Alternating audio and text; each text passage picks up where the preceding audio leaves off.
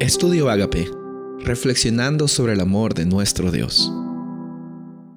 El título de hoy es Aprendamos de Jesús. Lucas capítulo 4, versículo 4. Jesús respondiéndole le dijo, escrito está, no solo de pan vivirá el hombre, sino de toda palabra de Dios. Esa es la primera respuesta, amigos, que Jesús le da a Satanás, que Satanás significa adversario, acusador. Es lo que estaba haciendo a Jesús, estaba tratando de ser su enemigo, y hacerlo caer, entramparlo en las tentaciones. Y, Jesús le responde, mira, ¿sabes qué? No solo de pan vivirá el nombre, es lo que dice la palabra de Dios. Jesús mismo estaba dando validez a los escritos del Antiguo Testamento al no solamente usarlos, sino también saberlos y sacar así como un arma justo en el momento que necesitaba ser mostrada. Cuando tú estás teniendo la Biblia en tu mente, el llamado es también que no solo esté en la mente, sino también que la pongamos en práctica. Satanás, en el segundo, en la, segunda tentación, lo que él hace es incluso usa también la Biblia para hacer, hacer tratar de caer a Jesús. Es interesante que muchas personas también usan la Biblia de la misma forma que Satanás. Ellos se vuelven, entre comillas, satanases, porque Satanás significa adversario. Muchas personas cristianas se vuelven satanases al tratar de usar la Biblia para torcerla y beneficio y en beneficio propio.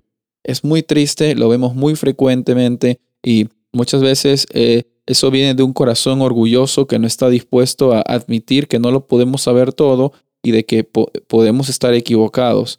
Eh, es muy peligroso eh, entrar a esos terrenos, a esos territorios y es necesario pedir que Dios nos acompañe y es necesario ver cómo es que Jesús usaba las sagradas escrituras en su día a día, eh, cómo es que él las citaba cuando estaba predicando las parábolas, cómo es que él también vivía de acuerdo a ella y cuando venían los problemas, como este problema que ni bien llegó cuando él entró en su ministerio, él usó la Biblia como una oportunidad para apoyarse en las promesas que estaban en ella. ¿Qué haces tú cuando los problemas vienen a la puerta de tu vida? ¿Qué actitud es la que tú tomas? ¿Cómo es que tú acudes a Jesús? ¿Reclamas las promesas de mala gana? ¿Lo estás haciendo con una actitud prepotente, como quien queriendo negociar con Dios? No hay que engañarnos, amigos. No podemos negociar con Dios. Dios es Dios, yo soy un ser humano. Sin embargo, lo hermoso del Evangelio no es la, la diferencia entre Dios y el hombre, sino es cómo Dios intencionalmente viene a romper esas barreras que no nos permiten tener acceso a Él y por medio de Jesús, Él efectúa un puente espiritual en el cual nosotros, al ser eh, intercedidos, tenemos intercesión por parte de Él, tenemos la salvación por parte de Él y tenemos la restauración por parte de Él. Todo lo que es la persona de Jesús nos da la oportunidad de acceder ante el Padre y nos da la oportunidad de reclamar esas promesas que están en la Biblia. Cuando tengas problemas hoy, en esta semana o los días que vienen, recuerda de que Dios siempre va a estar contigo.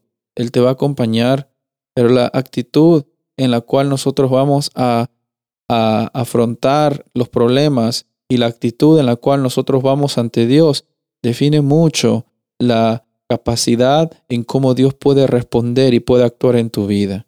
Es como que si una persona eh, está perdida y no quiere que le digan las direcciones para ir al lugar donde quiere ir pensando que simplemente él, o ella lo pueden resolver por cuenta propia. Dejemos el orgullo, dejemos la prepotencia, dejemos esa idea de que tenemos que saberlo todo. Si algo que deberíamos tener todo es vivirlo todo, el llamado para hoy es vivirlo todo un día a la vez, dejando de que Dios nos guíe y el ejemplo de Jesús sea una motivación para nosotros cuando hayan problemas difíciles la Biblia siempre tiene un gran apoyo. Somos, podemos apoyarnos en ella confiando de que vamos a ser más que vencedores en Cristo Jesús. Soy el pastor Rubén Casabona y deseo que tengas un día bendecido.